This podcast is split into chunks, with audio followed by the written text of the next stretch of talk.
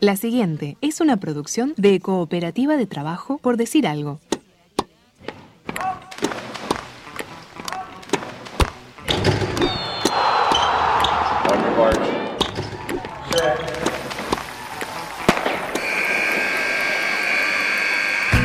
Hay deportes. Y en Por Decir Algo queremos hablar de todos. O de los que podamos desde este momento y hasta las 15. Por Decir Algo.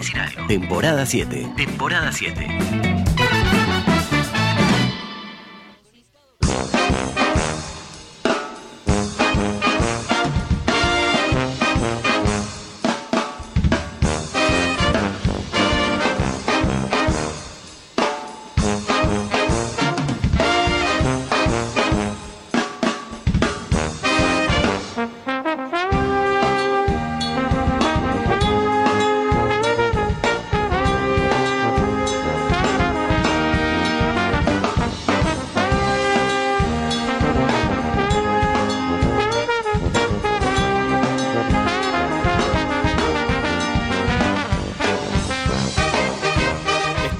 Que se ve, como el sol, y está lo que no se ve, como el verano. La luna se ve una parte, la otra no, se imagina, se adivina, se sabe. No todo lo que se ve es importante y no todo lo que no se ve es prescindible. En algún momento del fin de semana, eso de las 6 y 37 del sábado, cuando el país duerme y la diaria pasa por abajo de la puerta, el invisible equinoccio hace su aparición y dará paso al también invisible otoño y sus primeros fríos. Invisibles estos pero palpables, impregnados en la piel. El equinoccio. Y la Wikipedia da respuesta. Viene del latín aecus nocte, noche igual. Ese día y para un observador en el ecuador terrestre el sol alcanza el cenit el punto más alto en el cielo con relación al observador. Equinoccio visible entonces, aunque hay que estar ahí, en el momento preciso del universo en que el Sol se pone a 90 grados, como se ponen las curvas peligrosas de la Fórmula 1. Y hay que estar y saber identificarlo, porque ponerle que estás ahí parado, en el ecuador terrestre, con el cogote estirado, y no ves nada porque no sabes a dónde mirar, o no sabes si estás en el ecuador terrestre o más allá, o más acá, y te lo perdés. Son separaciones invisibles.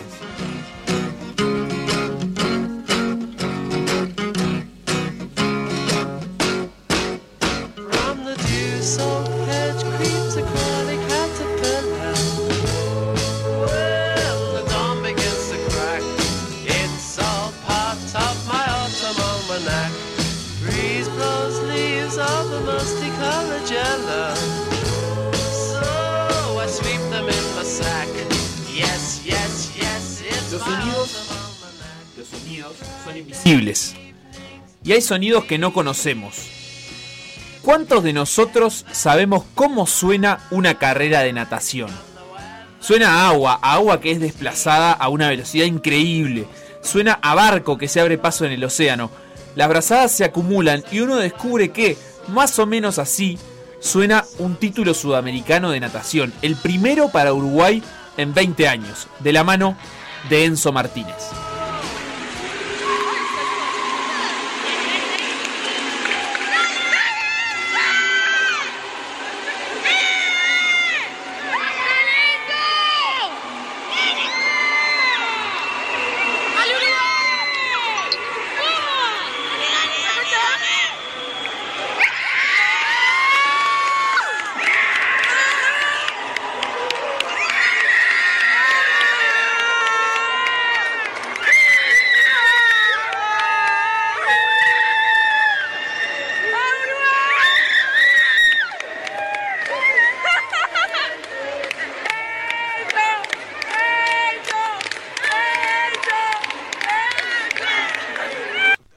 ¿Cuándo uno se convierte en adulto? ¿Cuál es la línea que separa al botija del adulto? ¿Son los 18 años, los 16, los 21? Cambian con el tiempo y cambiamos nosotros. ¿Hacer tres goles en un partido es de niño o es de adulto? Es de adulto, de tipo maduro y responsable que siente la soga al cuello, la presión, lo difícil, lo complejo de la situación y lo supera con mente fría. ¿O es de niño? Es de niño, de niño irresponsable que corre como si estuviera en la calle, como si los arcos fuesen dos buzos y los rivales todos amigos. Y hace goles como si el partido no fuese por tiempo, sino por goles. Y entonces hay que hacer goles para ganar y no perder tiempo para ganar. Es todo y no es nada. Es un niño haciendo cosas de adulto en un deporte de adultos que hacen cosas de niños. Lozano, Siles, Siri, Siri, Siri, Siri. ¡Gol!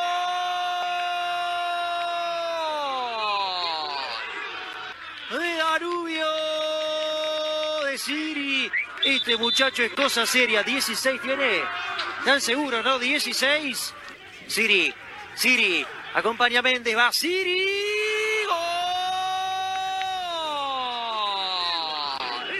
¡Gol!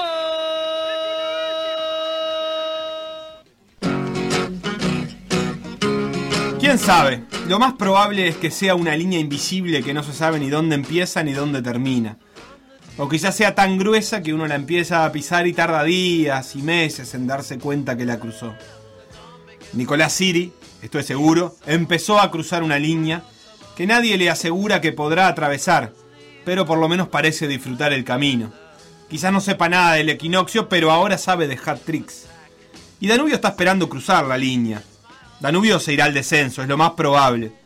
Se moja las patas en el Aqueronte y lo empieza a cruzar, no de un día para el otro, ni todo al mismo tiempo, de a poco, como Siri. En términos estadísticos, es muchísimo más seguro que juegue en la B que en la A. Eso es seguro, por cada chance de salvarse tiene 10 balas apuntándole que dicen que no. Y esquivó un par, y ahora siente que tiene que aferrarse a lo invisible. Los puntos se ven, y por más que se estiren y se flexibilicen y el hincha haga cuentas de ¿qué pasa si perdemos con tal? Pero si le ganamos a tal otro y si la luna en Pisces, pero no, no da, no se ve por ningún lado. Mejor aferrarse a lo invisible, a cosas como la dignidad, como el orgullo, como la reconstrucción, como lo necesario. Y a los gurises que juegan bien, como Siri, que también se aferra a lo invisible. ¿Por qué? Aferrarse a la pelota le cuesta mucho más. No demore, cuña, désela ya. No lo haga esperar. Ah, le van a dar otra capaz. A ver. Ah, porque claro, local es ¿La, Boston la River. pelota de Boston River? No. El local es Boston River. Désela, señor de Boston River. Después Danubio le, le devuelve una. No, bueno, ya está.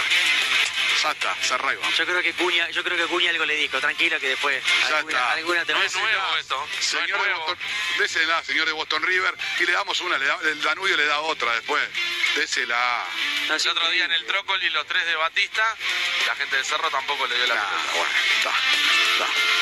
Es increíble esto, de carrera. Hasta que no aparezca la otra pelota para cambiársela, no se la van a- Yo sé que vale mucha plata y todo lo demás. No es un asado. Mirá, mirá, mirá, mirá todos los jugadores de Danubio expectantes Y pero, y pero sí. que le den la pelota pero al pibe. sí, pero sí. Ahí está, ahí está. Bien, El bien. capitán, la rescató el capitán. Se hizo justicia, se hizo justicia.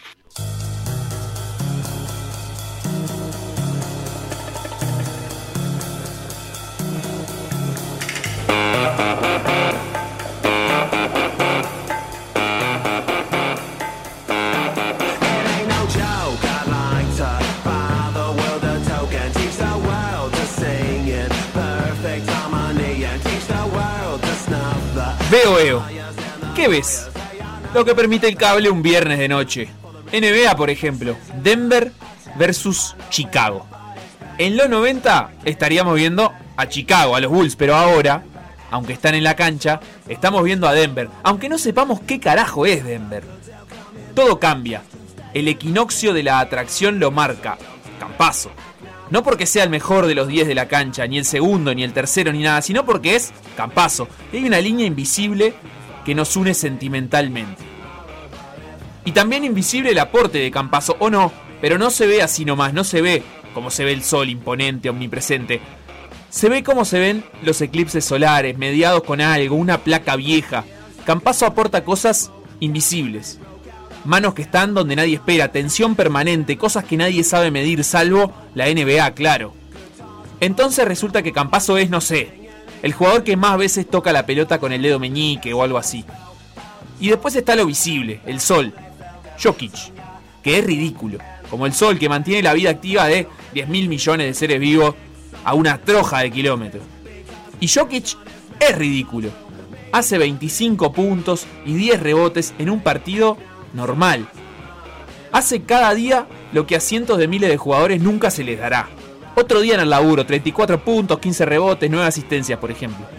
¿Cuántos jugadores nunca harán esa cantidad de puntos en toda su vida? Requiere pensarlo finalmente con detalle. 34 puntos, ¿qué haces si haces 34 puntos en una doma en la Rambla? A Jokic no le cambia ni medio centímetro la mirada. Igual, Campazo es Campazo. Roba una pelota que cuenta como una, pero que vale un partido. Qué querible es Campazo. Allá ya lo saben, te das cuenta porque los gringos ya le dicen Facu. Alavín trata de presionarlo. Ahí le tira el manotazo, le roba y cuando se iba al canasto había falta. había falta de Lavín sobre Campazo. A ver si lo cobran o es solamente posesión. Rapidísimo de mano para robarle. Y ahí lo agarró claramente Lavín.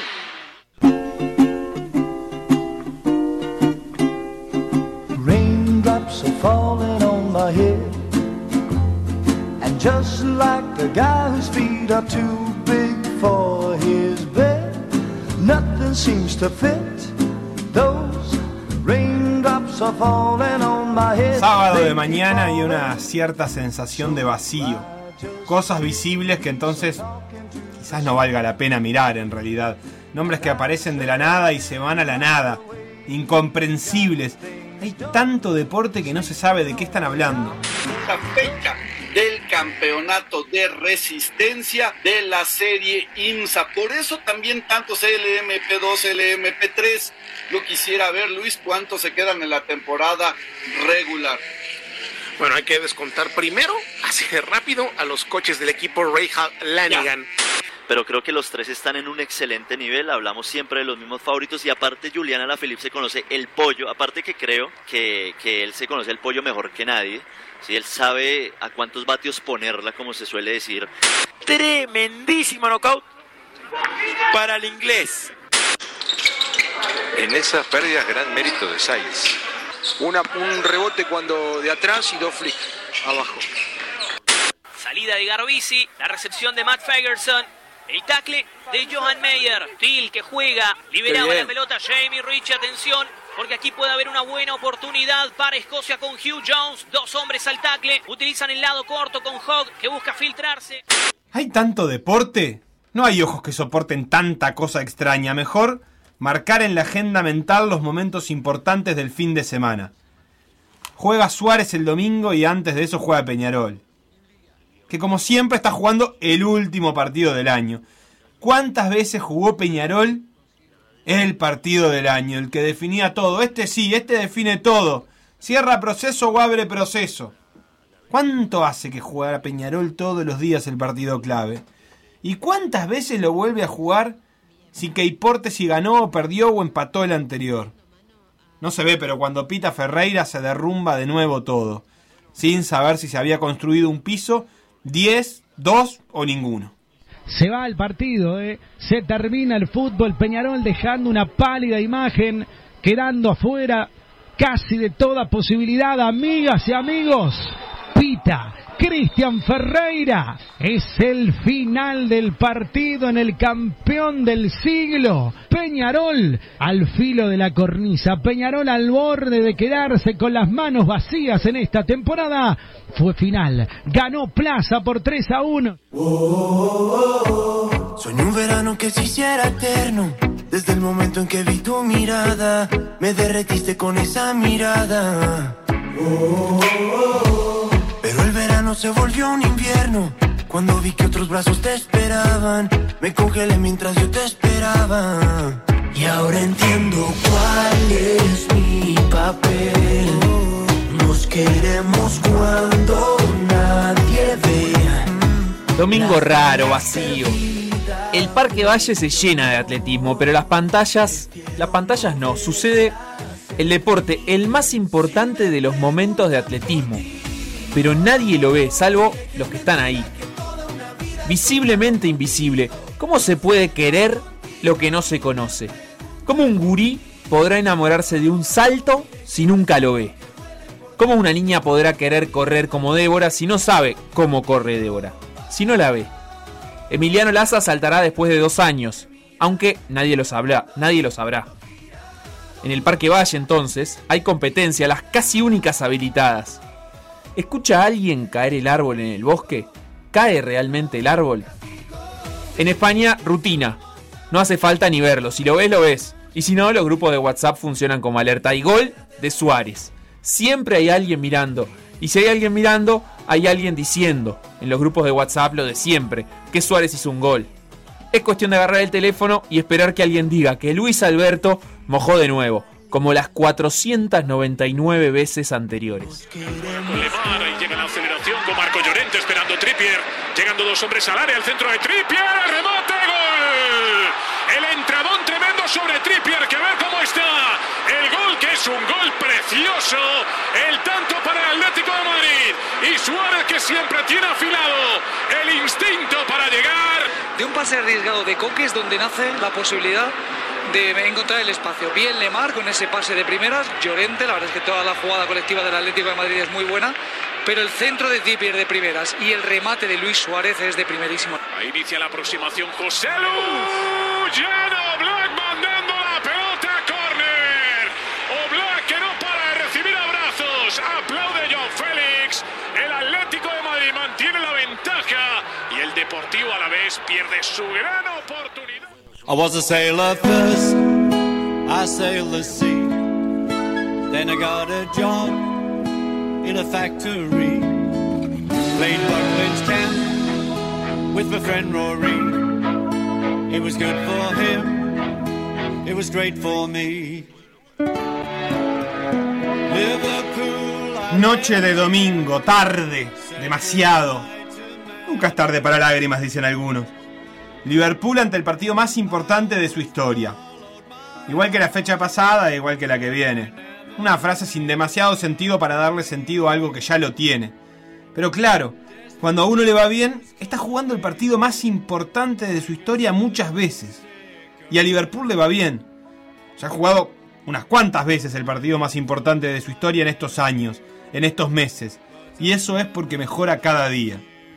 Y ahora juega en un domingo de noche que puede ser para la historia. ¿Es el más importante? Puede ser. Lo que es seguro es que es uno de los mejores.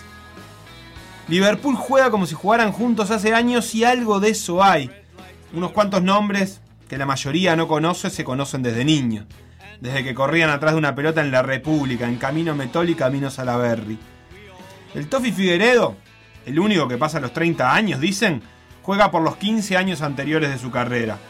Un enganche jugando de 5 o un 5 jugando de enganche. Como siempre, el hincha sabe que después de errar goles lo terminás perdiendo. Liverpool hace 2 y erra 4 y no se sabe cómo va a hacer para perderlo. Pero no, además de los dos que hizo y los cuatro que erró, sigue llegando y sigue haciendo goles. Es un partido de fútbol 5 con los equipos mal hechos. Es un baile, está robado. Los de chaleco negro y azul corren, juegan, meten y son mejores. Y los de chaleco blanco no la agarran. Aunque parezca mentira, Liverpool va al parque y hace cuatro goles. Es un partido que le da el título. ¿Cómo lo habrán soñado? ¿Cómo lo habrán imaginado?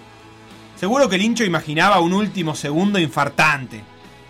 Y los optimistas. Los pesimistas pensaban en la derrota inevitable. Pero los optimistas, los más optimistas, dirían que se ganaba, que lo ganaban. Decían, no, tengo fe, tengo fe, lo ganamos.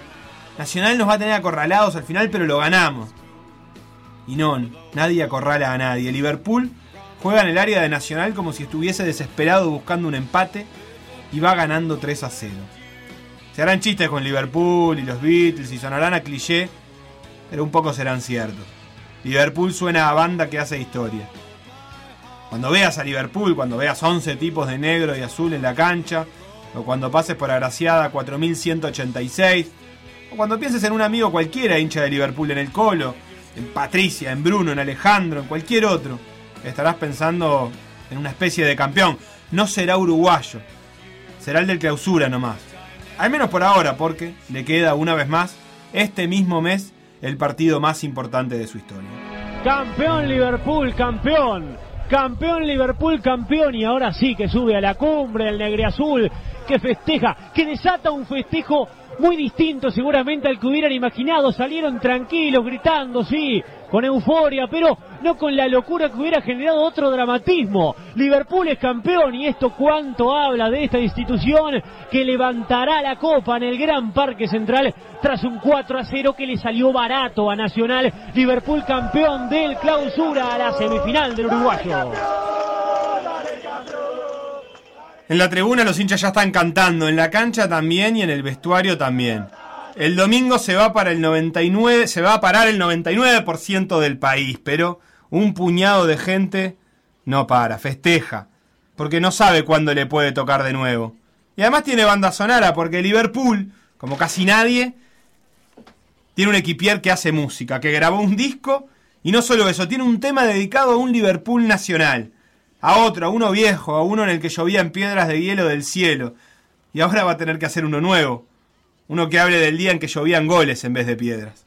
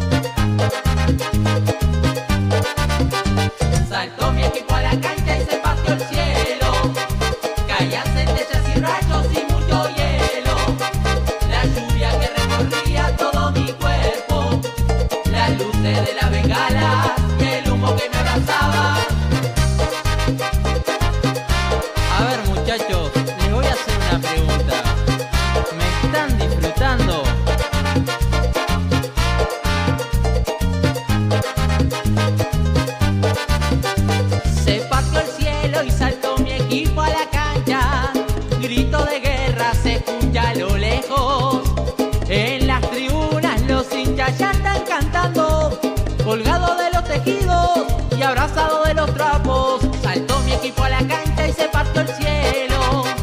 Caían centellas y rayos y mucho hielo. La lluvia que recorría todo mi cuerpo. Las luces de la bengala y el humo que me abrazaba. Escuchame una cosa, Noguera. ¿Pusiste la ficha?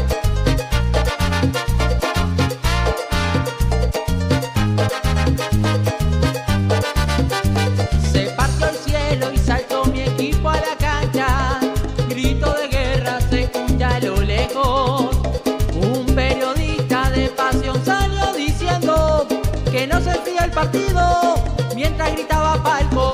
Saltó mi equipo a la cancha y se partió el cielo. Caían centellas y rayos y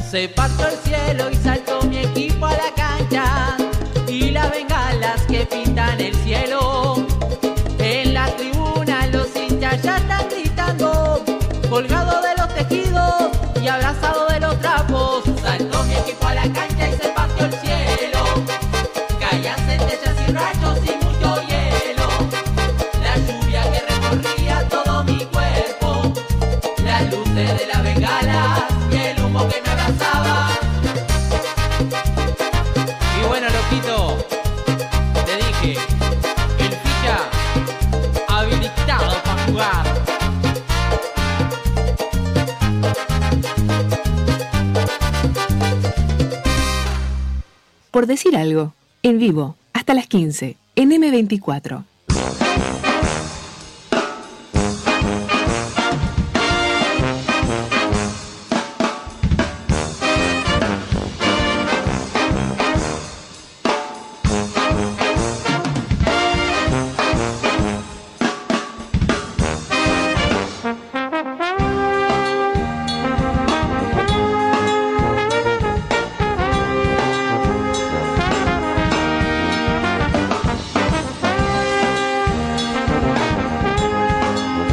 Campeón del torneo clausura y así arrancamos este lunes escuchando al ficha, equipier del equipo negro y azul que... eh, No es joda esto, es en serio. No, no, es real. eh, pero Corté un mosquito al aire.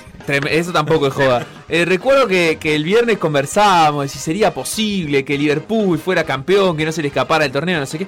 La verdad es que yo no- por lo menos no me imaginaba que llegara a la hora del partido con todo tan, digamos, armado y con tanta tranquilidad como para consagrarse ya campeón del, del torneo clausura. Se le dieron todos los resultados. Y después le sumó una tremenda actuación el equipo de Marcelo Méndez para Sí. quedarse con la punta del torneo clausura, que a falta de 6 puntos por disputar, con 8 puntos de ventaja sobre Torque y Peñarol y Nacional, los tres juntos, nadie le va a sacar.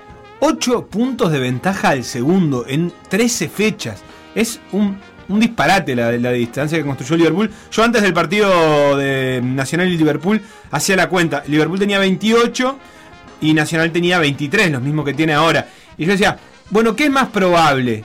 O sea, eh, un campeonato que uno... Las cosas que son probables se tienden a repetirse. ¿Qué es más probable? Que uno mire eh, la tabla, falta de dos fechas, y vea a un equipo que le lleva 8 puntos al segundo, o eh, que Nacional gane y sea un final de dos puntos de diferencia para Liverpool. Y siempre me imaginé que iba a ser, o sea, dije, ca- casi que desde el lugar de la probabilidad, ¿no? Desde el fútbol dije, está, es razonable. Un, un campeonato con Nacional a dos puntos de Liverpool, eh, con Liverpool con una chance de ser campeón, es razonable. Lo otro es, es histórico. Y la verdad es que fue lo que terminó sucediendo. Y, y la misma distancia que, Facu, que, que tiene en la tabla ahora es la que construyó en el partido de ayer, además. O sea, que tiene cierta coherencia. Sí, de acuerdo. Y, bueno, y lo- una recta final que lo que empieza a resolver ahora de campeonato es clasificaciones a Copa, pero también queda en discusión la tabla anual.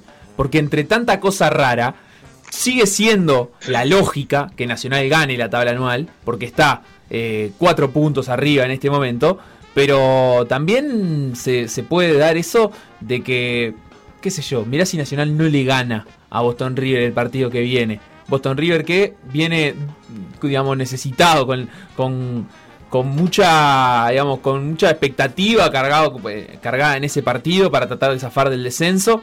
Mira si Nacional no le gana, solo con un empate ya para la última fecha todo queda súper abierto. Sí, Liverpool juega con Torque. Partido difícil también, ¿no? También, de acuerdo. Y, y Torque que también está buscando esa posibilidad en la, en la tabla anual de meterse como Uruguay 2. Porque a todo esto Liverpool, que está muy cerca de jugar la final del campeonato uruguayo, porque ya es campeón de clausura y tiene que jugar una semifinal correntistas, si ocupa ese lugar en la final del uruguayo, no va a ir a la Copa Libertadores de manera directa. Y ahí ese lugar, porque ya fue a la Copa Libertadores como Uruguay 4. eh, o Uruguay 3. Uruguay 3 se había quedado Liverpool. No, Uruguay 4. Bueno, ahí Uruguay está. 3 Wanderers. Uruguay 4 se había quedado Liverpool. Y, y bueno, entonces Peñarol y Torque pasan a ser eh, fuertes candidatos a ir a la Copa Libertadores de manera directa y con un punto de diferencia en la tabla anual eh, terminan en un mano a mano ahí eh, peleando esa clasificación posible. Que incluso terminada ya la última fecha, ni Peñarol ni Torque van a saber si fueron finalmente a la Copa Libertadores directo o no, porque dependen de que el ganador de la semifinal sea Liverpool. No, ni me digas que puede llegar a depender un descenso de esa semifinal también. En el más extremo de los casos, Claro. puede haber equipos esperando a ver si Rentistas no es campeón uruguayo para ver si descienden. Eh, creo que más drama que ese eh, no hay. Adelante, Felipe, te veo rascarte la garganta y solo eso solo puede significar que querés hablar.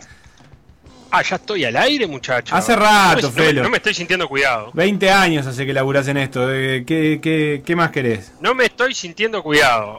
Quiero que lo sepan. Escúchame una cosa, ¿querés decir algo de el partido de ayer? O mejor vamos primero a escuchar cómo lo vivieron los hinchas con la presencia del hincha de Liverpool, eh, casi que testimonial, porque eh, como corresponde lo vivió con tanta, con tanta intensidad que no le dio ni para mandar audios hasta que ya era un poco tarde. Señores, hinchas, sobre todo. Primero que nada, el hincha de Liverpool. ¿Qué te puedo decir? 15 minutos en el Parque Central, perdemos 1 a 0. Jugada preparada de Liverpool, nosotros marcamos paspando moscas, un rebote fortuito y 1 a 0 perdemos. Igual Liverpool estaba jugando mejor, a ver si nos despertamos. Ya no dependemos de nosotros mismos, pero si no ganamos este partido se nos fue el clausura y la anual no la confirmamos todavía. Espero que revirtamos esta cuestión del marcador. Eh, lo del juego, ya pedirle a Nacional que juegue bien, me parece ya medio imposible. Presión alta de Liverpool, la defensa de Nacional que se entrevera con las patas. Golazo, un golazo hizo el día de Liverpool. Nos están bailando, pero increíble. No, puedo, no te puedo creer que esta noche nos den la vuelta en el parque. Otra vuelta en la cara en esta temporada. Liverpool 2, Nacional 0. 25 minutos en el Parque Central, primer cambio, entra Tiago Vecino, sale la borda. Parece que volvió JR a la dirección técnica de Nacional. Si tenés que hacer un cambio a los 25 minutos del primer tiempo, es porque planificaste mal el partido. No te banco más, Jordano. 30 minutos y en los últimos 3 minutos tuvieron dos clarísimas que el Colo la cerró. Nos centran por todos lados. Es increíble. La indignación que tengo. Es increíble. Bueno, ya sé lo que pasó, ya sé lo que pasó. No le avisaron a Jordano que ayer perdió Peñarol. Está, ahora espero que en el entretiempo le avisen de que no tenemos que perder con Liverpool, que tenemos que ganar. Ahora, hablando en serio y enfriado un poco de la calentura inicial, los dos cambios de Jordano cambiaron el partido, emparejó Nacional y, por lo menos no, no nos generaron más peligro como el que nos venían generando. Espero para el segundo tiempo, vergüenza, vergüenza deportiva. Este partido hoy no se puede perder en el parque, no se puede perder. Terminó el partido en el parque, nos golearon. Parece estúpido eh, la discusión que teníamos en la semana sobre si el domingo tendríamos que dejarnos ganar por Liverpool, como si eso fuera una posibilidad que estuviera a nuestro alcance. Eh, vergonzoso lo de la cancha de hoy, vergonzoso. Liverpool nos pintó la cara y por segunda vez en la temporada nos da la vuelta en la cara y esta vez en nuestra casa. Yo no sé cómo se puede cambiar esto. Probablemente en 15 20 días estemos jugando dos finales contra este cuadro. ¿Cómo vamos a cambiar esto? ¿Con este técnico podemos cambiar esto? ¿Podemos lograr un resultado diferente? No lo sé, no lo sé. A Giordano no lo banco más.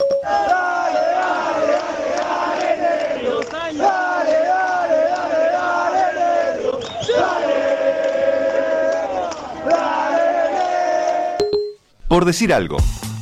Conducción. Felipe Fernández. Sebastián Moreira. Y Facundo Castro. Producción y edición. Conrado Hornos. Todos los deportes. En Por decir algo.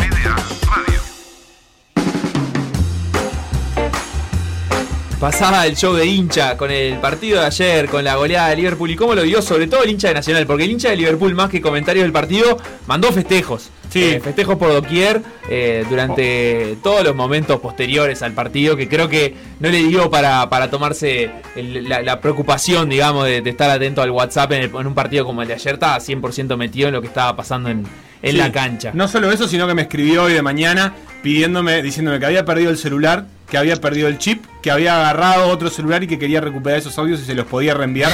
O sea que nada, está todo dicho, ¿verdad? Maravilloso, maravilloso. Y para hablar de lo que pasó justamente adentro de la cancha, estamos en este momento en línea con uno de los campeones del torneo clausura, con Hernán El Tofi Figueredo. ¿Cómo andas, Hernán? Buenas tardes, ¿cómo andan? No sé si estabas escuchando algo de lo que era el show de hinchas, este espacio que, que tenemos, y si estabas escuchando lo que decía el hincha de Nacional. Sí, algo escuché, algo escuché, sí. Y ustedes son, son conscientes, además de la alegría que generan para los hinchas de Liverpool, eh, todo lo que empieza a pasar también de- del otro lado, y, y además me imagino que ustedes también empiezan a alimentar una, una ilusión ahora, eh, pensando en la definición de campeonato, semifinales y posible final. Eh, sí, obvio que somos conscientes y, y creo que el equipo también transmite mucho a la gente de Liverpool y la gente de Liverpool se ilusiona mucho con este equipo y, y se, se ve reflejada con este equipo y, la verdad que eh, nosotros tratamos de transmitir muchas cosas, primero para nosotros mismos y para, para los que están día a día con nosotros, pero también la gente es como que, que juega el partido junto a nosotros y, y no es de la boca para afuera, porque si no, la verdad es que, que transmitimos esa, esa energía, eh, esas ganas, eh, y bueno, la gente yo creo que también se ilusiona porque nosotros hacemos ilusionar a la gente de Liverpool. Claro, Tofi, eh, vos sabés que mm, te, te- te- te actualizo más o menos, pero nosotros tenemos un hincha en cada club que siempre nos, nos mandan un resumen del partido, de cómo lo vieron, para, para poner un poco la, la palabra del hincha, que sobre todo antes, incluso hasta hace no tanto, era el único que efectivamente veía todos los partidos de su club. Eh, tenemos uno de Liverpool, eh, y siempre que vamos a hablar con algún jugador o algo, tratamos de preguntarles alguna cosa a los hinchas para ver cómo están viendo el momento. Y hoy le escribí y le dije, eh, eh, Colo, ¿Qué le pregunto al Tofi que vamos a hablar con él? Y me dijo, preguntale si se quiere casar conmigo. Eso, eso me dijo el Colo. Eh, est- está fuerte el amor que, que generaron con la hinchada. Y bueno, sí. No le respondas si no querés ahora, Ma- después lo hablan por No, privado. Ya, ya, ya estoy casado y, y la, y la verdad muy feliz, muy feliz, muy contento. Eh, pero no, eh, a ver, más allá de, de- de esa metáfora que puede ser irónica o no, eh, es lo que transmite este grupo, eh, es, es la, la realidad y se ve reflejada. Y bueno, eh, eso está bueno, está bueno que, que, que se transmite también esa identidad, eh, es decir, ese sentido de pertenencia también. eh, son muchos los jugadores que, que son del club, pero somos muchos que no salimos de este club, que queremos al club y que tenemos ese sentido de pertenencia y esas ganas y esa energía y, el intentar. Y, y si nos caemos en algún momento dentro de un mismo partido, volverse a levantar, intentar y nunca dejar de intentar. Y bueno, creo que, que ayer se vio reflejado, pero mm, lo hemos hecho en, en, en varios partidos, por no decir en casi todos, de, este torneo. Esto que, que vos decís de, de cómo el equipo contagia a los hinchas, de cómo eh, se genera una identidad, eh, entra un poco a, dialogar con una idea que hay en el fútbol uruguayo, o que existió durante muchos años tal vez, de que esa identidad se generaba eh, metiendo y yendo al piso por la pelota y dejando todo, pero creo que este, que este equipo como que pone en cuestión eso, ¿no? Es decir, ustedes si, si bien vos decís eso es un objetivo, les gusta que, generar como esa identidad con el hincha, eh, el estilo de juego del equipo es otro, tal vez no, no el más asociado eh, a ese discurso, ¿no? Y bueno, pero a ver, eh, puede ser que tenga un matiz ahí. El, el meter no es eh, pegar una patada y pegar unos gritos y ser ordinario, sino que el meter es el ser protagonista, eh, el querer, eh, el, querer moverme para, para darle opción a mi compañero y no que, que no tenga opción. eh, si la pierdo, pedirla de nuevo, si erro un pase, tratarlo de intentarlo de nuevo. Eh, yo creo más en el meter eh, en ese sentido. Sí, hay jugadores más tem- temperamentales unos que otros, pero me parece que el meter no es solo, o me parece a mí, y esta es mi opinión, no es el, el- el gritar, el pegar, porque hoy en día puede ser que antes capaz se, se podía ganar un partido así, pero hoy en día es muchísimo más difícil, es muchísimo más difícil, y, y bueno, me parece que el querer meter es el, el tener, eh, el, el ser protagonista cada partido, el imponer las condiciones, eh, jugar el partido. Eh, a ver, y el jugar bien me parece a mí que no es solo tener la pelota, sino defender bien. eh, si el partido te llama a pasarla mal, porque el rival también te quiere ganar y no vas a dominar todo el partido, saber, saber pasarla mal, pero como equipo, no individualmente, sino como equipo, porque el colectivo está siempre por arriba del individual. Y creo que Liverpool hoy lo entiende así, que si el colectivo está bien, es mucho más fácil que se den las distinciones individuales. Mm, Eso estoy 100% seguro.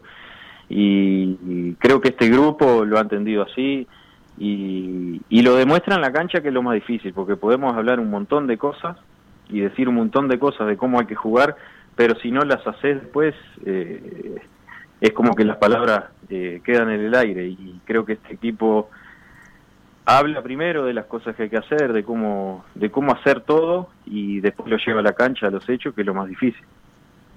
Tofi, yo ayer mirando el, el partido eh, me daba cuenta que, que Liverpool hace en la cancha o demuestra en la cancha un montón de trabajo acumulado, que se ve bien, que se mezcla trabajo con buenos intérpretes. eh, y quería preguntarte cuánto de eso responde a, la memoria que, que tienen desde el Papa Pezzolano hasta acá, ¿no? Pezzolano, Cuello, ahora Méndez, una misma manera o una manera similar en realidad de entender el juego. ¿Cuánto de eso, cuánto del Liverpool que vemos hoy es acumulativo de, de- esos an- anteriores entrenadores?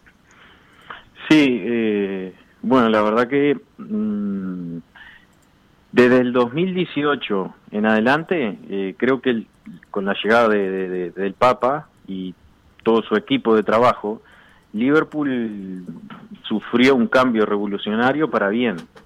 Eh, no solo en el plantel principal, sino también en, en- en las juveniles, en las formativas. Eh, y se mantuvo ese proyecto, porque a veces arrancás con el proyecto y no tenés resultados y capaz que los que no estaban tan convencidos de ese proyecto eh, terminan eh, con el proyecto y arrancan con otro proyecto. Entonces, también eh, el tiempo, eh, es decir, a los proyectos me parece que hay que darle tiempo. eh, a veces es difícil en el fútbol que se le dé tiempo, pero el tema fue que en, que en este proyecto los logros se dieron muy rápidamente, porque eh, principio de 2018 llegó el Papa y, y en el 2019 ya se obtuvo el intermedio, después el siguiente año la Supercopa y bueno, lo de ayer, es decir, los, los frutos se, se vieron muy rápidamente.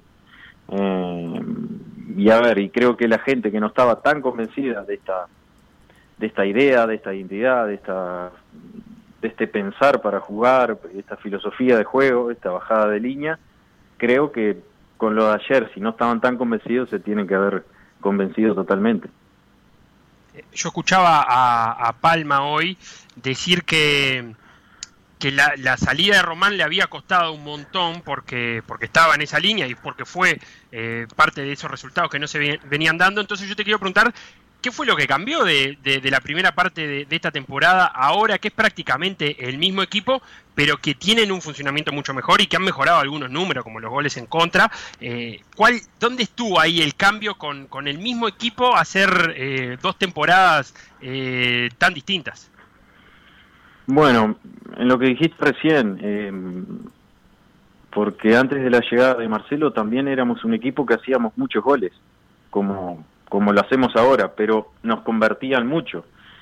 Eh, y bueno, es hubo ese, ese ajuste en, en que no nos convirtieran goles y, y no en la defensa, porque creo que cuando, defe- cuando defendés me parece que mm, tiene que defender todo el equipo. No, no, no, acá no hay responsables, sino cuando te hacen un gol no es por lo general no es por un error puntual, sino por varios errores, así que creo que se mejoró muchísimo en la parte defensiva y, y me parece a mí que lo que se mejoró mucho más aún fue la intensidad y la dinámica. Creo que somos un, equipo bastante intenso y que lo puede mantener esa intensidad por varios minutos. Entonces, creo que esas dos cosas fueron eh, clave. Eh, se mantuvo lo, lo- las cosas buenas que teníamos, que era la tenencia de la pelota, eh, la creación de, de jugadas de gol, y se le agregó esto que te dije recién, eh, en la parte defensiva ser más sólidos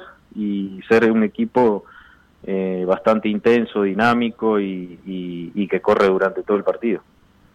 Las últimas dos de mi parte. Primera bien cortita, ¿cuántas jugadas de corner tienen? Ah, tenemos, tenemos, sí, y por lo menos tres, cuatro jugadas tenemos de correr. Bien, y, y siempre el primer corner está como mandatado, decir, vos, el primero vamos a hacer esto, o hay alguna seña ahí imperceptible. Eh, no te lo voy a decir. Claro, muy bien, bien hablado. Porque el Felo está sacando apuntes, yo lo veo. Te quiere No te vender, lo- quiere vender los Sí. datos.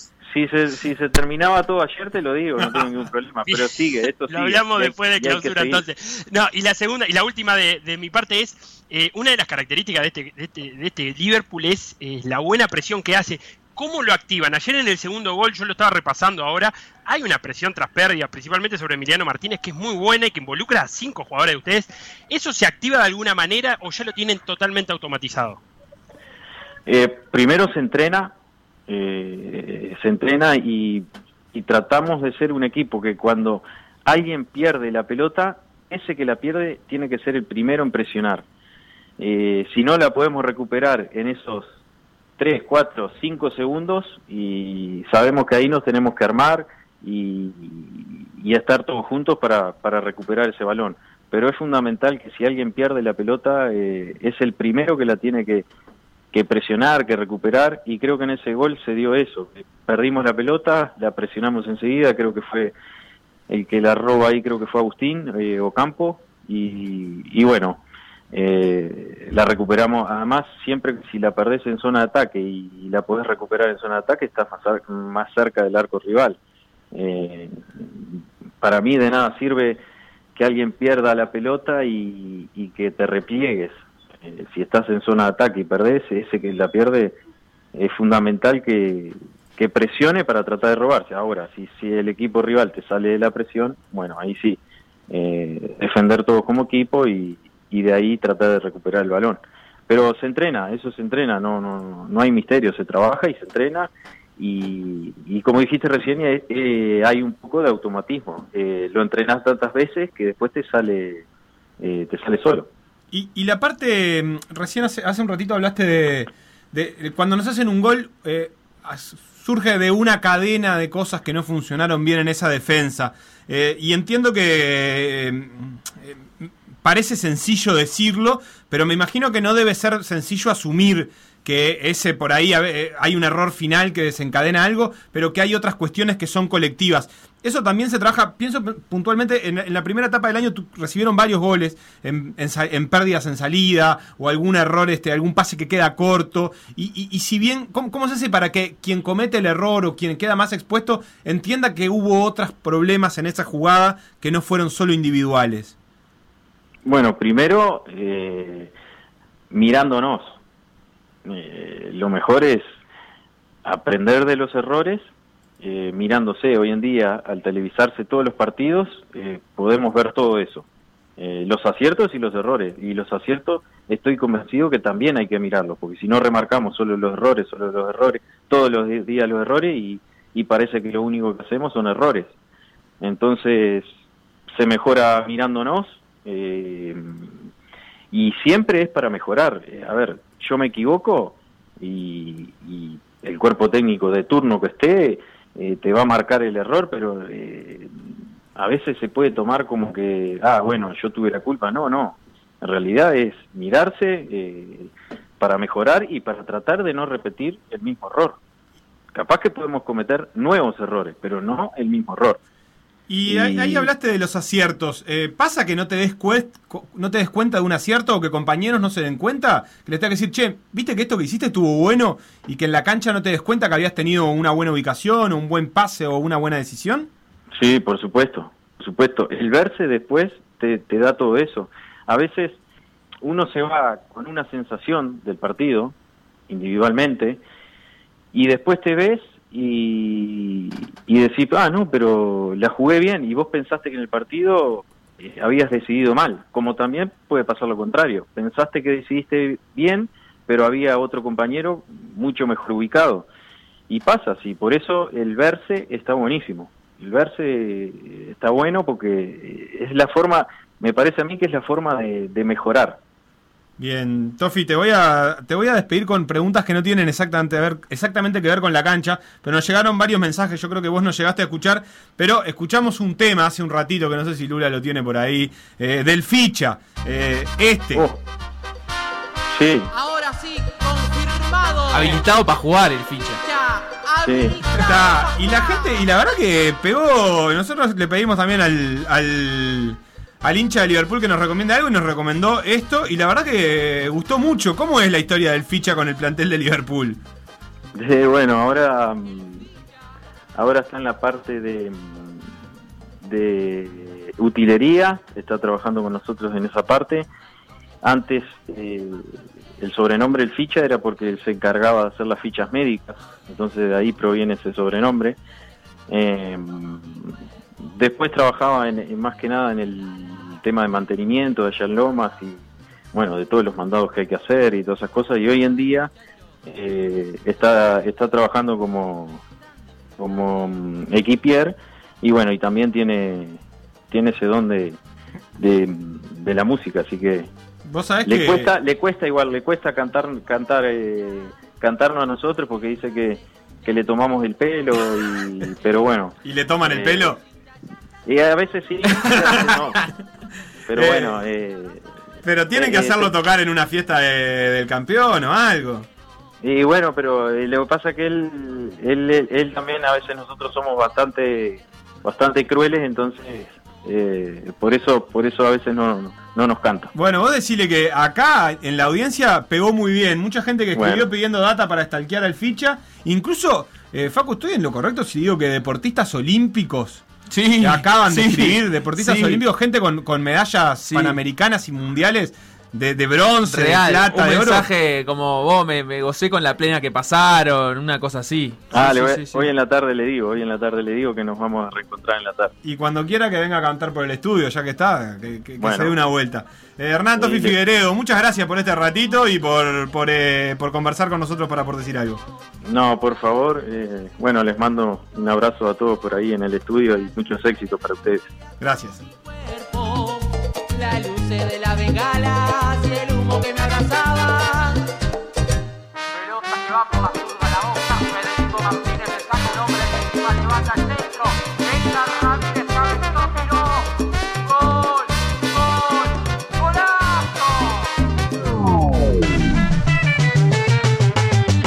Lo que pasó en por decir algo, revivirlo en pda.uy o buscar los podcasts en Mixcloud o Spotify.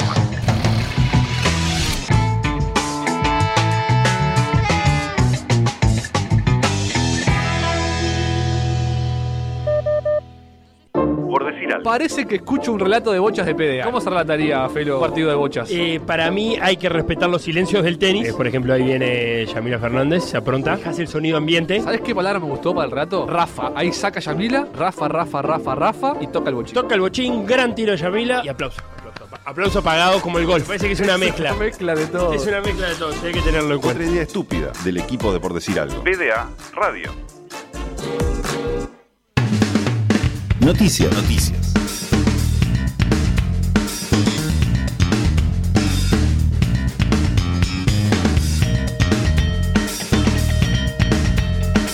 Mi corazón palpita y se estremece.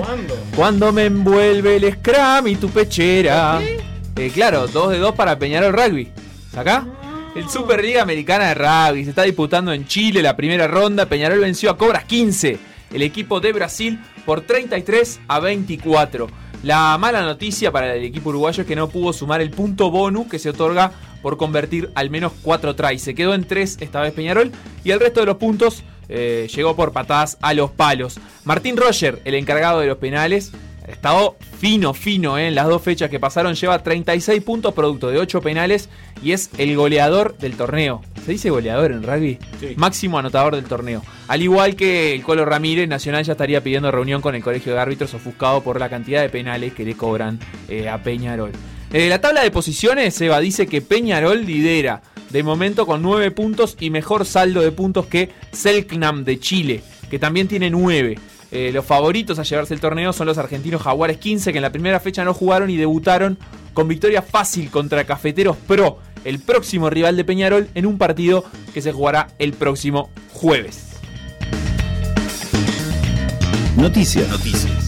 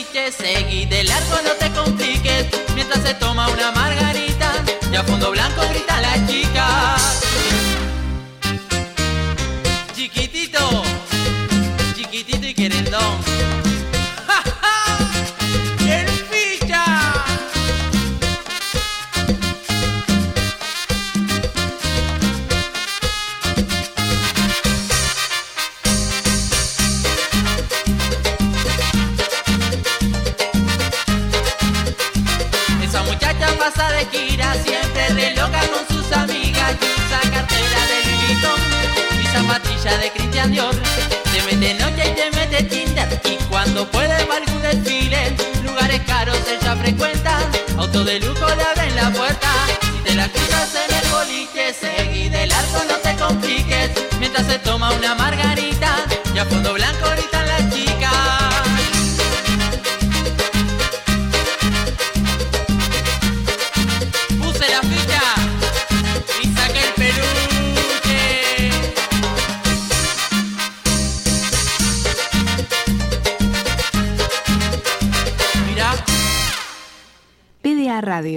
En M24. M24.com.uy. PDA.uy.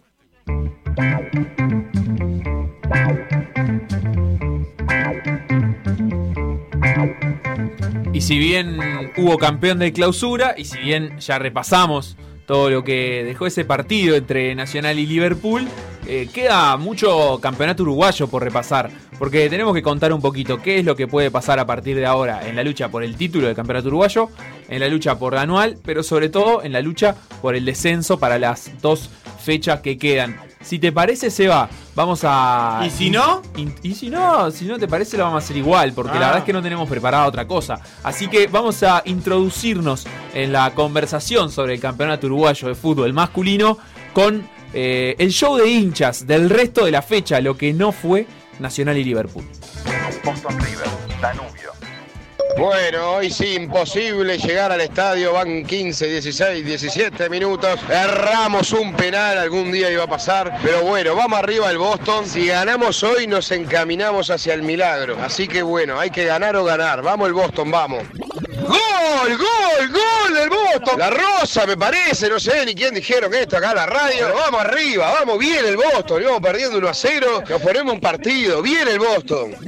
Bueno, terminó el primer tiempo, vamos perdiendo 2 a 1, un primer tiempo que la verdad que lo tuvimos bastante controlado, hicimos mucho más que Danubio me parece, Danubio lo único que hizo fue hacer foul en la mitad de la cancha, pero bueno, terminamos perdiendo, nos hizo un buen gol la verdad el Pumita Rodríguez este, de afuera del área le pegó cruzado, nada para hacer para Falcón, pero bueno, toda la fe para el segundo tiempo y vamos arriba que lo damos vuelta.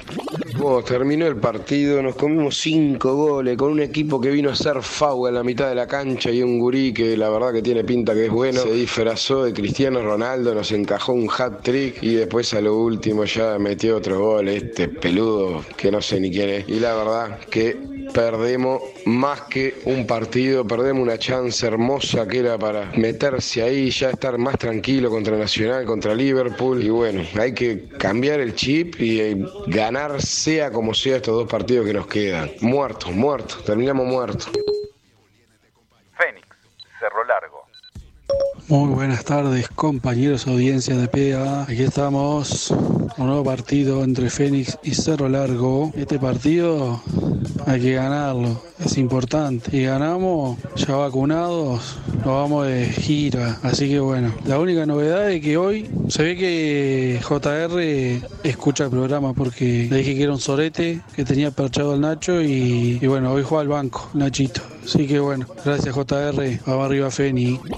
Está bravo, eh. Ahí que me vino sueño, vino la siestita, poco y nada, eh. Vamos a hacer un gol, muchacho.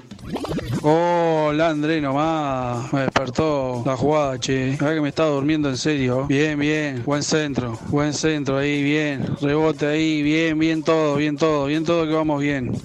Final de los primeros 45 y bueno, la verdad, me dormía, gente. Me dormía porque mira que se puso, se puso heavy, poca jugada, poca llegada y bueno, este, creo que la más, la- hubieron dos ahí, una que me gustó, una jugada ahí por la izquierda, este, entre Canovio y Fa y el Indio creo que era, este, y después está la jugada del gol. Después no, no hubo mucho, bien Olivera, bien, bien todo, vamos a decir en general y bueno, este, hasta ahora el, tri- el triunfo sirve, así que bueno, veremos qué, qué sucede en el segundo tiempo. Qué partido, eh. Mamita, sufriendo como siempre. Pero bueno, tres puntazos, qué puntazo. Tres puntazos. Cada vez más cerca de ese avión, eh. La verdad. Y bueno, Casanova, el jugador fue, fue el jugador del, partido. Si no atajaba ese penal, se venía todo abajo. Y bueno, se ganó, importante, estamos ahí. Y bueno, esperando hoy a la Wanda. Si pierde Wanda, quedamos cuarto. Y la que viene es con ellos. Y bueno, es la que viene y está mañana. Así que, bueno, partidazo, fue, estuvo lindo, estuvo entretenido el segundo tiempo. Eh, y bueno, veremos qué sucede, che. Que vacunarse, ¿eh? Arriba, Feni. River empató en la hora con Torque 1 a 1 le empataron. En la hora, en realidad, en una muestra perfecta de pecho fríos, jugando con uno más, 45 minutos. En la hora, Jonathan Rack, después del 1 a 0 de Viera, al minuto 50 empató las acciones y River, que le cuesta muchísimo ganar. River, que le cuesta muchísimo proponer. River, que tuvo 45 minutos, un jugador de más para ganarle un partido a Torque que le dejó 122 millones de metros de espacio. No pudo meterle dos goles a este equipo y terminó empatando de manera boluda en una segunda pelota de tiro libre al final del encuentro. Pierde dos puntos, un empate que duele bien. Wanderer, progreso. Esta tarde, cueste lo que cueste, esta tarde tenemos que ganar, dice la canción. Wander Progreso, vamos arriba el bohemio. En breve se viene el partido contra Wanderers en el Viera. Objetivo rescatar algún puntito. Quiero terminar en la tabla con, con 40, por lo menos como para no arrancar tan descendidos el próximo campeonato. Novedades de último minuto. Una vez que se había logrado afianzar Nahuel en el arco, dio positivo de COVID, así que no creo que contamos con él por el resto de los partidos que, que quedan. Bueno, vamos con todo hoy. Tipo improvisado, sí los hay. Me gusta para dar un batacazo. 8 segundos, el gol del campeonato. Fabricio Fernández 1 a 0. Increíble. 13 segundos. Gol de progreso. Pensábamos que nos comíamos los niños crudos, mamita. Somos una, una tormenta igual, ¿eh? Estamos cagando los pelotazos. No podemos hacerle un gol. Gol de Maxi en el rebote. Vamos nosotros, uno a uno. No tenemos que bajar la intensidad. Terminó el primer tiempo con un gol para cada lado y la verdad es que podría haber finalizado con ventaja para cualquiera de los dos equipos. Si quieren una definición de lo que es gol desde el vestuario, miren el gol de progreso que según lo que dicen en la tela a los 11 segundos estaba la pelota adentro del arco. De todos modos no pudimos sostener esa ventaja durante los 45 minutos. De hecho no tuvimos iniciativa ni propuesta de nada y Wander salió a buscar el gol eh, después de esa desventaja. Lo lograron, pero bueno, la temperatura en el equipo bohemio está un poquito acelerada y quedaron con 10, así que vamos a ver si podemos aprovechar eh, esa ventaja para, para el segundo tiempo. Terminó el primer tiempo y lo tuvimos para clavar en la última. Vamos, Wander, que se puede. Dios ateo existe y nos han regalado un penal. A ver, tenemos la chance del 3 a 1. Vamos a ver qué pasa con el Esteban. Dale Esteban. Bueno Esteban. ¡Gol! ¡Gol! Gol de progreso 3 a 1 y vamos a ver el partido un poco más tranquilo. Todo viene y nos toca en el cucu. Menos mal que esto se termine. Vamos Wander igual. Terminó el partido, tres puntazos en el Viera que por lo menos nos permiten empezar a entreverarnos un poquito con el último tercio de la tabla para el próximo campeonato no arrancar tan descendidos. Así que nada, el jueves vamos a darle con todo a Peñarol. Por decir algo. Por decir algo. Instagram. Por decir algo web. Twitter. Por decir algo web. Facebook. Por decir algo. WhatsApp. 098-979-979.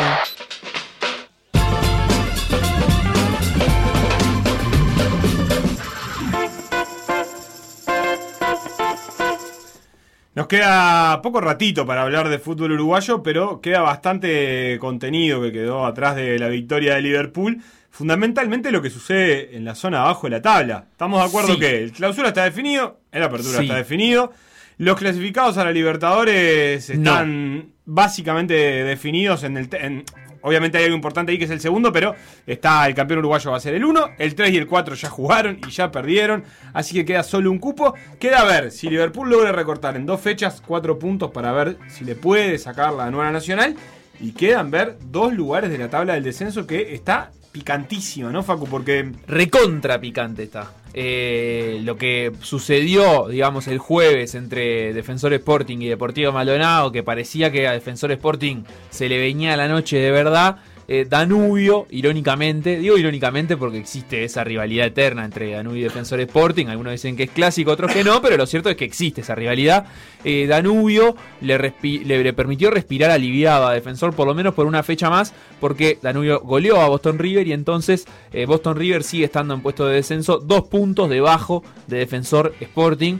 Y la fecha que viene Boston River juega además con Nacional. Eh, Defensor Sporting es como que en estas últimas fechas lo ayudó Danubio en la fecha anterior, lo puede ayudar Nacional en la que viene. Los equipos con los que tradicionalmente pelea títulos lo pueden estar ayudando a, a zafar un poquito de- del descenso. Eso es como Una, una Claro, porque Defensor, ya, ya hablamos del partido de Defensor porque fue el Claro, porque jueves. fue el jueves. Recién estoy cayendo en, en- en la ficha de lo que de lo que pasó. Eh, hablábamos, hablaba con el hincha de Defensor y me decía, la verdad es que de nosotros mismos no espero nada. Claro. Es lo que hagan los demás. Eh, el partido más importante Bueno, para Defensor era que Boston River no ganara, no empezar en puesto de descenso. Sin duda, y, y- pero igual algo va a tener que esperar defensor de sí mismo. Eh, no porque sé. el próximo partido es con rentistas. La Eh, verdad es que Defensor se salva con dos derrotas de Boston River. Bueno, sí, o sí, sí. O con, con- o con dos, o con una derrota y un empate, eh, se salva. Y me parece que siendo que Boston River. Lo que pasa es que no se salva con dos derrotas de Boston River, porque si Defensor eh, tiene Sí. esas dos derrotas de Boston River y después Danubio eh, lo puede hundir a Defensor en el descenso, en, en caso de empatarlo en la tabla del descenso y llevarlo a jugar una final por el justamente por el descenso. O sea, Defensor, si suma un punto, se salva con dos derrotas de Boston River.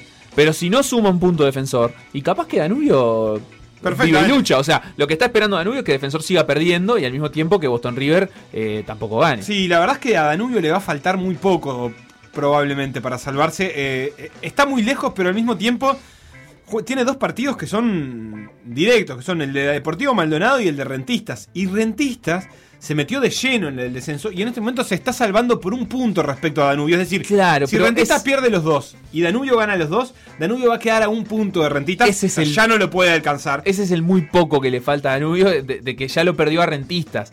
O sea, Danubio, Claro. la única chance que tiene ni siquiera es salvarse del descenso, es terminar jugando una final para salvarse del descenso. Eso es medio eh, complicado, desmoralizante en este momento. Por otra parte, bueno, ya está, es como que ya está todo el pescado vendido, también te, sa- te saca un poco la presión eh, de, que- a esta altura, si te vas al descenso, es lo que todo el mundo esperaba, y, todos los partidos salís a jugar eh, a, mantener viva esa, esa poquita esperanza que pueda quedar. Claro, ahora Danubio necesita que Defensor no gane en la fecha que viene contra Rentistas, pero en un momento, si, si tuviera, digamos, un punto más, eh, este- esto es todo tan hipotético, tan hipotético, no, no hay nada hipotético, no lo va a tener nunca ese punto de más, digo, pero si tuviera un punto más, eh, serviría cualquiera de las dos victorias y a la última fecha llegaría, por ejemplo, para jugar ese partido contra Rentistas. Eh, lo que pasa que, que Danubio está realmente muy complicado y no hay victoria que lo, que lo acomode en la tabla, aunque sepa que Boston River está a un par de partidos y todo, no, no hay quien lo acomode. Eh, Parece ser una definición ahí y para eso el defensor Rentistas de la fecha que viene es fundamental también, eh, porque Rentistas si gana se salvará definitivamente. Eh, y si no, va a estar muy complicado. eh, y, lo mismo el, el partido de Danubio Deportivo Maldonado. Y creo que al que le agrega algo interesante es que Boston River eh, necesita. Eh, va a jugar contra Nacional jugándose el descenso y eso va a ser va a transformar ese- y, y Nacional jugándose el anual que era algo que no necesariamente tenía que pasar y va a transformar ese partido en algo súper interesante recordemos que hay fecha entre semanas Eso, a todo esto, la fecha. No hay que esperar una semana para que empiecen a aparecer estas definiciones. Mañana. Mañana, Danubio juega contra Deportivo Maldonado. A las 16 horas en Jardines. Si no gana, ya- desciende. Exacto. Y, y bueno, y Deportivo Maldonado, si no gana.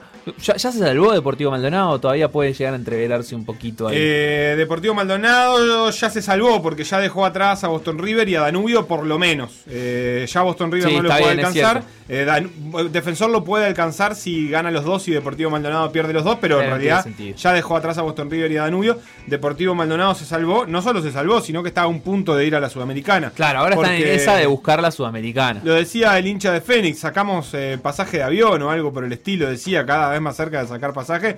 Fénix tiene 48 puntos y está quinto, recontra metido en puesto de Sudamericana. Sexto está Wanders, que no la puede jugar.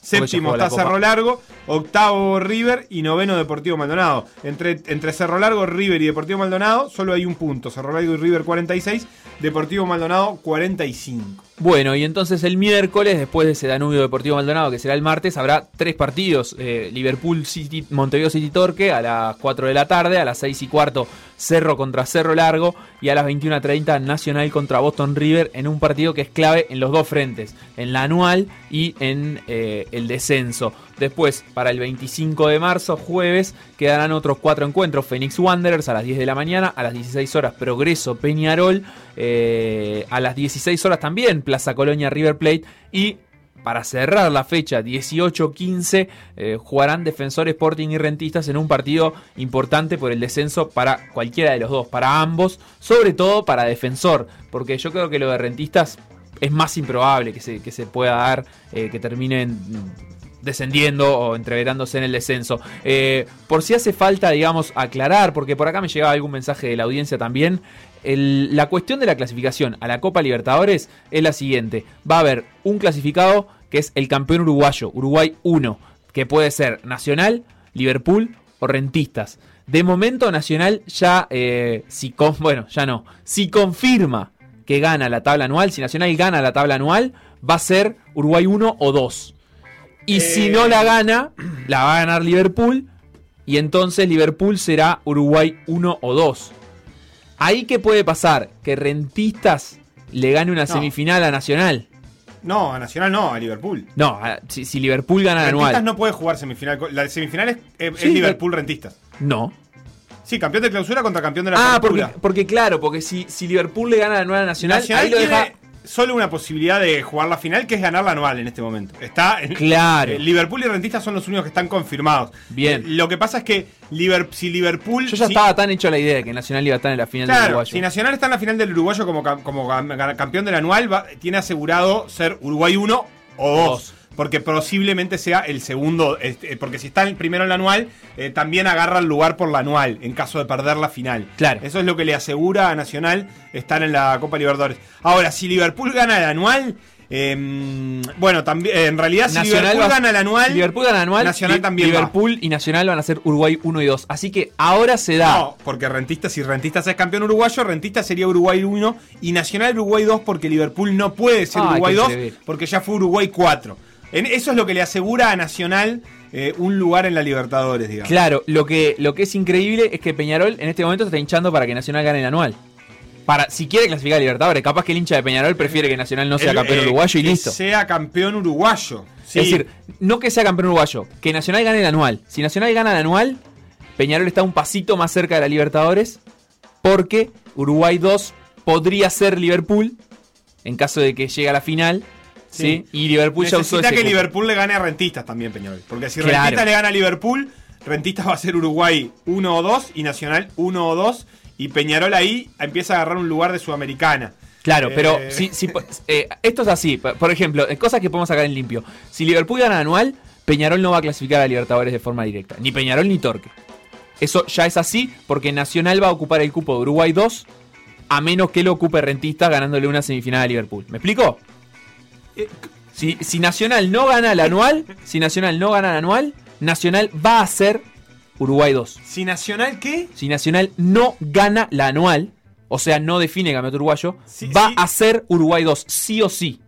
Sí. Y entonces ni Peñarol ni Torque pueden clasificar a la Copa Libertadores. Peñarol y Torque precisan que Nacional gane el anual para que después Liverpool le gane una semifinal a Rentistas, que no vaya a ser Rentistas el finalista, porque ahí clasificado a Libertadores es Rentistas, y después eh, terminar mejor posicionado que el otro. O sea, Peñarol tiene que terminar mejor que Torque y viceversa. Esa, así se define la clasificación a la Copa Libertadores, que es un entrevero grande Sí, yo como la- una casa en este momento. La verdad es que no te terminé de entender del todo, pero pero quizás porque me haya distraído un poco, eh, así que este ¿Querés repasarlo?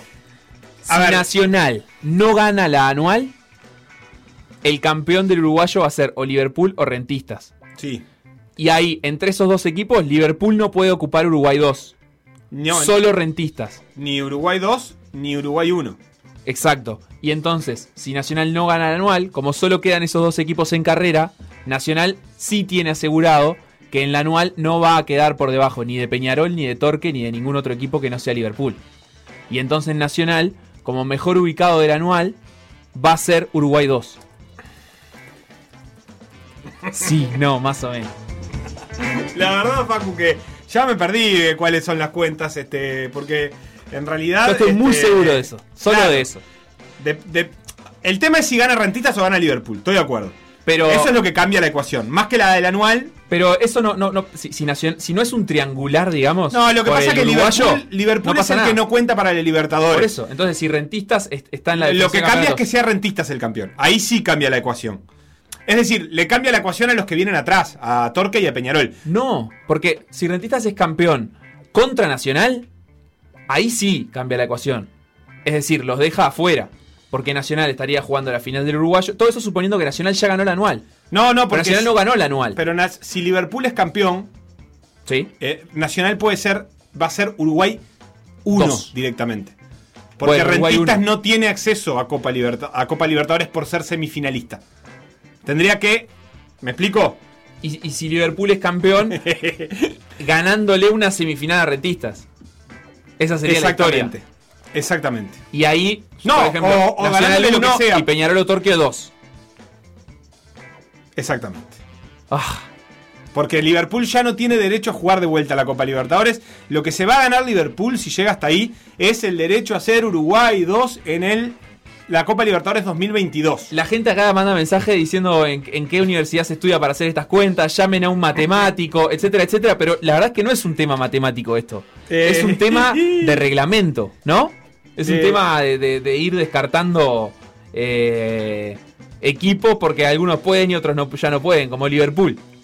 Exactamente, acá gente que propone cosas, yo no sé si están bien, pero me gusta para hacer un programa diciendo estas cosas. Si Liverpool te sale campeón uruguayo nacional, Peñarol o Torque van a la Libertadores, no valen más, tal cual. Perfecto. Eh, Rentistas no puede. A menos que sea campeón uruguayo. Que no es lo que está Rentistas puede ir a la. Libertadores. Siendo campeón uruguayo. No, llegando a la final. No, porque Si, si- el imagínate, imagínate que Liverpool gana anual. Semifinales. Rentistas Liverpool. Gana Rentistas. Van a la final. Rentistas y Liverpool. Rentistas Uruguay 1. No. Si pierde la final, no, porque se traslada a la tabla anual la definición. Ah, en- por entero. Sí, eso Y- es lo. y el finalista del uruguayo es Uruguay 2. Aunque pierda. Eh, es O el, en todo el caso, primero Uruguay del anual.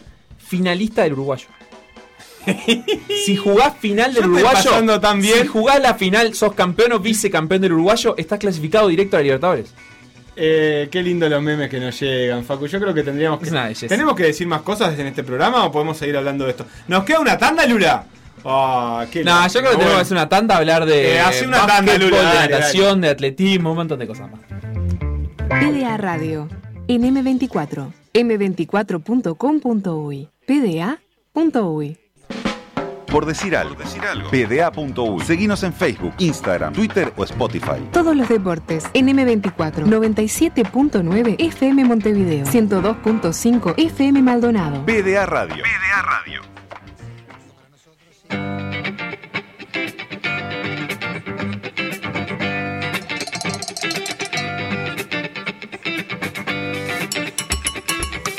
Si gana Rentistas Sí, la semifinal, sí. Rentistas va a la Libertadores. Pero si la semifinal se la gana a Liverpool y Liverpool gana la anual, Sí. Rentistas va como Uruguay Uno. Uno Sin importar si gana o pierde al final del uruguayo. Acá lo que hay que explicar es el reglamento. El reglamento es, Ahora. es bastante sencillo, por más que después toda esta situación lo haya entreverado. Es los finalistas del uruguayo, campeón y vicecampeón, son Uruguay 1 y 2.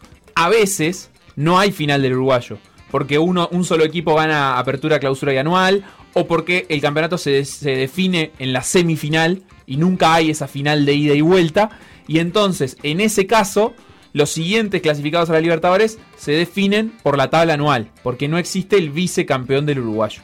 Pero si hay final del uruguayo, es decir, eh, por ejemplo, Nacional Rentistas, ahí tenés dos clasificados a la Libertadores. Y lo otro que hay que aclarar en este caso, que es lo que entrevera todo, es que Liverpool ya clasificó a la Libertadores, a esta edición de la Libertadores, porque ya dijo que ya sí quedó eliminado. a ser Uruguay No es que 4 se- que todo ya hizo. ya, ya clasificó y ya quedó eliminado. Entonces no la puede jugar de vuelta. Lo que Felo decía en algún momento es que, eh, digamos, ahora Liverpool, como va a terminar en puesto de clasificación a la Copa Libertadores muy posiblemente, se le va a guardar ese cupo para el año que viene, siempre y cuando, o sea, para este año, siempre y cuando en la temporada que viene termine entre los mejores clasificados como eh, puesto de Copa Internacional. ¿Me explico? O sea, este entrevero lo podemos llegar a tener eh, el año- en la temporada próxima también, Ah, porque el Liverpool no puede llegar a estar guardando un cupo. La verdad que es espectacular. Llegan los mensajes de gente y todo el mundo está seguro de tener la explicación correcta, pero todas las explicaciones son distintas.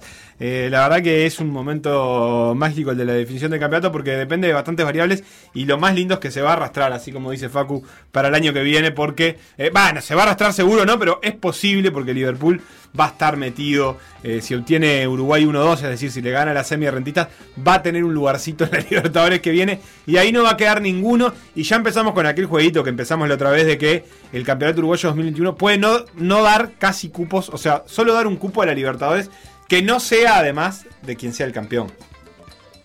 Una locura. Es una cosa fantástica. Pero vámonos, Facu, de ahí, porque Sí, hubo de, de este barrial. de todo tipo de actividad no futbolística eh, este fin de semana. Eh, Sí, quiero empezar por lo del viernes. El viernes eh, hubo una actuación destacadísima del nadador uruguayo Enzo Martínez, que hace bastantes años que entrena, compite y se prepara en los Estados Unidos. Enzo Martínez fue medallista de oro en el sudamericano en unas circunstancias muy particulares. Enzo consiguió en los 50 metros libres la prueba más rápida de la natación, que es una piscina eh, crawl. Eh, consiguió el récord nacional que es 22.44 mejorando sus 22.60 eh, que ya tenía 22 segundos 44 centésimas y bueno eh, el asunto es que empató en el primer lugar con un brasileño y un venezolano llegaron exactamente en el mismo tiempo 22.44 y por eso eh, compartieron los tres la medalla de oro se subieron al podio una medalla de oro para cada uno y fueron los tres ganadores de la prueba, eh, cosa poco común, pero que Qué alguna vez se ha mamarracho. visto en Juegos Olímpicos, pero sobre todo empates ¿cómo fue? Los, Los tres, tres- al mismo tiempo. Pero y ahí si rentistas ganan clausura. No, no, no, ninguno no- de ellos va a la ¿Ninguno de los Libertadores. tres va a la Libertadores? No, no, no porque La natación, así está la natación. Eh, no hubo medallista de plata y no hubo medallista de bronce, eso también hay que aclararlo. Los tres medallas de oro, eh, Enzo Martínez, que con esa marca además es el uruguayo que en este momento está mejor perfilado para usar el cupo de universalidad de nuestro país en los Juegos Olímpicos. Eh, así que bueno, con eso se terminó el sudamericano.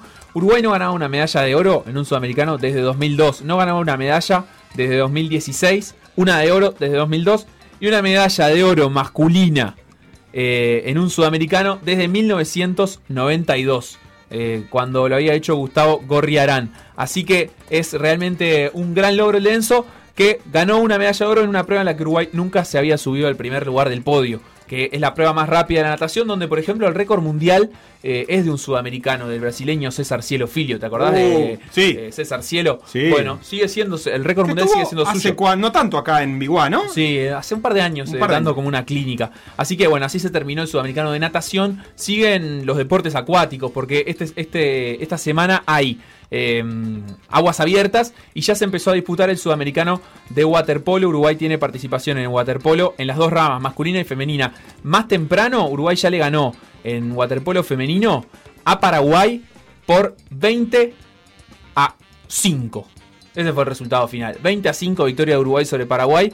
Más tarde, eh, a las 17.30, Uruguay masculino va a debutar con Colombia. Y a las 20.15 las mujeres van a volver a jugar, en este caso contra Chile. Mañana habrá más partidos y de esto estaremos hablando a lo largo de la semana. Pero bueno, saber que hay dos selecciones, una selección masculina y una selección femenina, disputando el sudamericano de waterpolo. Entre miércoles y viernes también se disputarán las competencias de aguas abiertas, como por ejemplo nuestro amigo Maxi Pacot en el agua. Que sin presión. Eso le decimos a nuestro amigo. Pero si no ganan, no vuelvan. Sí, pero Esa- si Rentistas no gana, igual a él no le sirve de nada salir campeón. No, son otro deporte, Seba, son No otro sé, a deporte. mí no me Hablando de consta. otro deporte, atletismo se disputó este fin de semana, sábado y domingo, los Grand Prix sudamericanos de Uruguay, el Estrella Puente y el Darwin Piñeirúa. Lo más importante es que Débora Rodríguez ganó la prueba de 800 metros con una marca de 2 minutos 6 segundos y fracción. Nada muy impactante, lejos de su incluso récord nacional que consiguió ya hace varios años en 2015. Eh, pero bueno, se, se sigue poniendo en ritmo para tratar de conseguir la clasificación a los Juegos Olímpicos. En este momento Débora está en el puesto 39 entre 48 del ranking que accederán a los Juegos Olímpicos, así que está bien posicionada. Volvió a la pista Emiliano Laza, que no competía desde el Mundial de Doha 2019, en, en el mes de septiembre. Bien, buen retorno de Emiliano Laza. Pero Después no le de para sufrir una lesión, no le alcanza para Libertadores todavía. Es de- porque 7.57 es marca. Peñarol, hay que recordar. Es cierto, se vistió con la camiseta de Peñarol, 7.57 su marca, 7 metros 57 centímetros, su récord nacional es de 8 metros 26, así que todavía está lejos de su mejor nivel, eh, pero bueno, lo va a ir recuperando de a poquito y además en la pista con la lluvia estaba realmente pesada y no propicia para conseguir buenas marcas. Y después, como curiosidad, te diría, Nicolás Mondelli es un lanzador de bala. eh, que todavía no ha hecho grandes campañas, digamos, a nivel internacional, pero en nuestro país se está acercando al 15.54 del Oso Gadea, lanzador de bala que marcó el récord nacional 15.54 en 1987. Así que en los próximos meses podríamos estar viendo a Nicolás Mondelli, que ayer hizo 15.26.